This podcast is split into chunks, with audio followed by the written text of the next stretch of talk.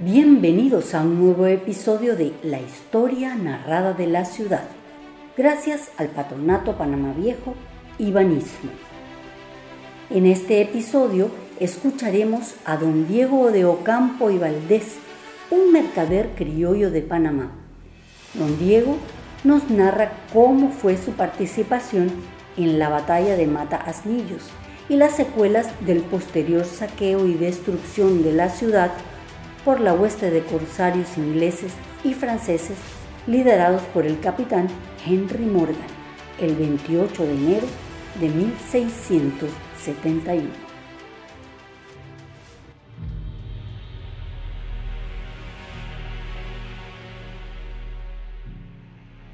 Soy don Diego de Ocampo y Valdés.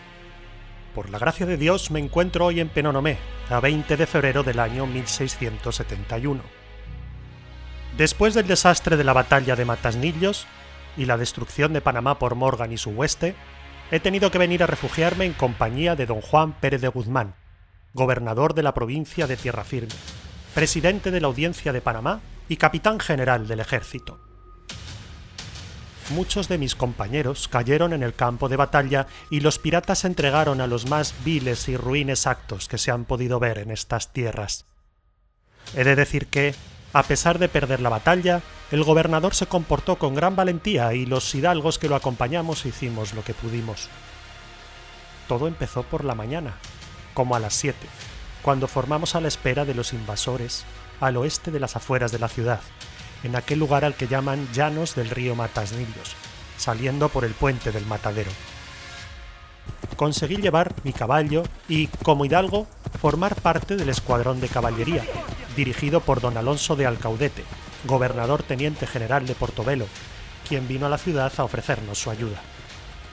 El gobernador Pérez de Guzmán pasó revista de la tropa, se sacaron los pendones e invocamos a la Virgen de la Asunción.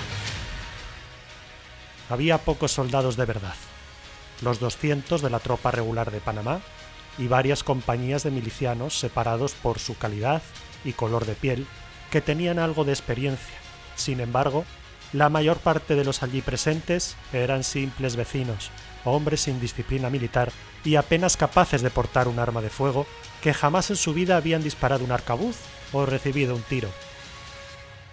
Aún así, todos ellos acudieron valientemente ese día al campo de batalla, dispuestos a defender con su vida la ciudad.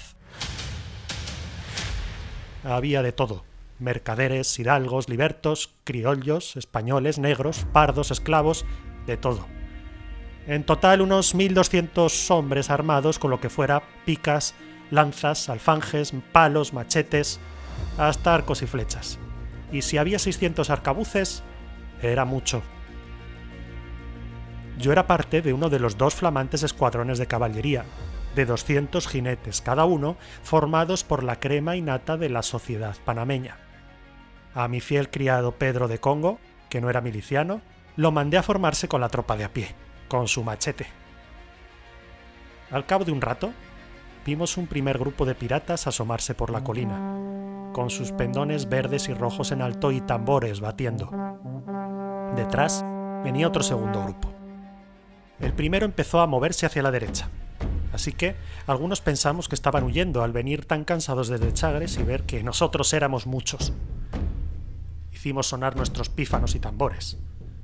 Pero no sé por qué ocurrió, el escuadrón de caballería de la derecha, comandado por el gobernador de Veragua, Juan Portuondo Burgueño, se lanzó al ataque, a la carga, cuesta arriba, a dispersar a los piratas.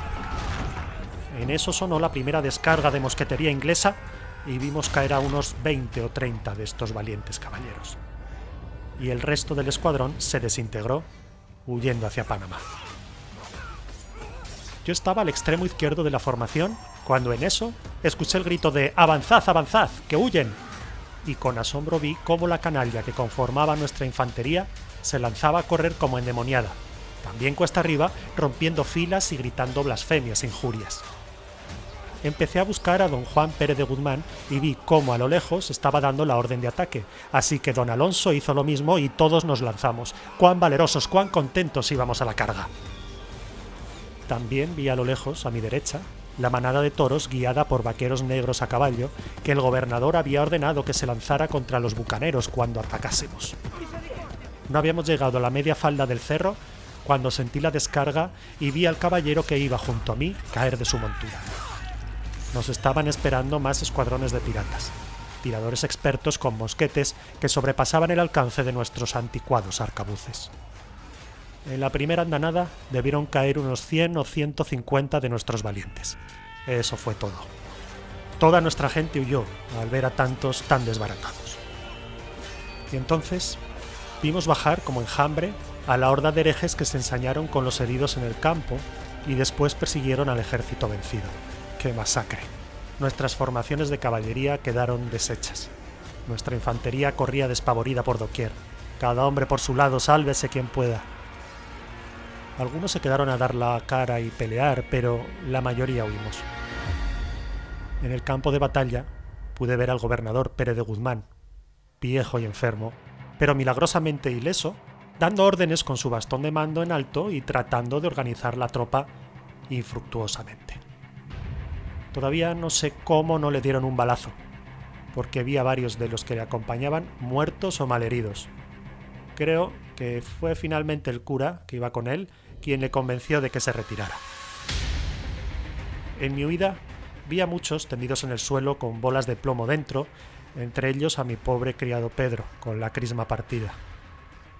Al verlo todo perdido, enfilé hacia la ciudad, galopando en medio de un pandemonio de hombres, caballos y toros, tratando de salvar su vida. Me dirigí a mi casa, sobre la calle de la carrera.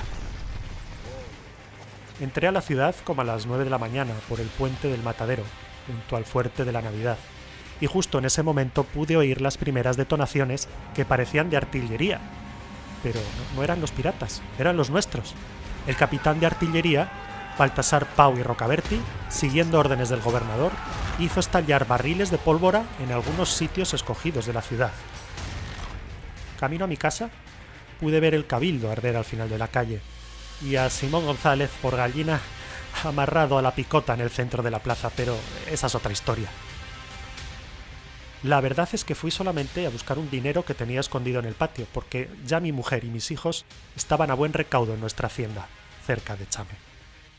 Al salir de casa, me encontré con la pelea en las calles de la ciudad. Gracias a Dios, mi caballo seguía vivo y los piratas andaban a pie tomé hacia Playa Prieta, donde me topé con un encarnizado combate mientras los nuestros quemaban los botes allí mismo para que no los tomaran los piratas. La horda de ingleses y franceses entraba a la ciudad tanto por el puente del Matadero, que defendió hasta el último hombre de la guarnición del Fortín de la Navidad, como por el barrio de Malambo al norte de la ciudad. Afortunadamente, yo conocía un camino poco transitado que pasaba junto al cerro San Cristóbal y pude salvar mi pellejo. Al llegar al cerro, volví la mirada atrás y vi la gran nube de humo sobre mi ciudad, mientras a lo lejos escuchaba los gritos, las detonaciones y las campanas de la torre catedral que ya empezaba a arder. Todavía no sé cómo escapé sin tan siquiera poder disparar mi viejo arcabuz, ni usar mi estoque.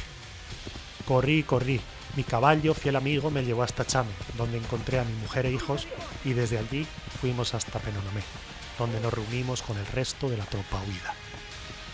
Morgan y sus miserables corsarios siguen en Panamá. Nadie se puede acercar. Tienen patrullas que raptan gente para pedirles rescate y someterles a increíbles vejámenes.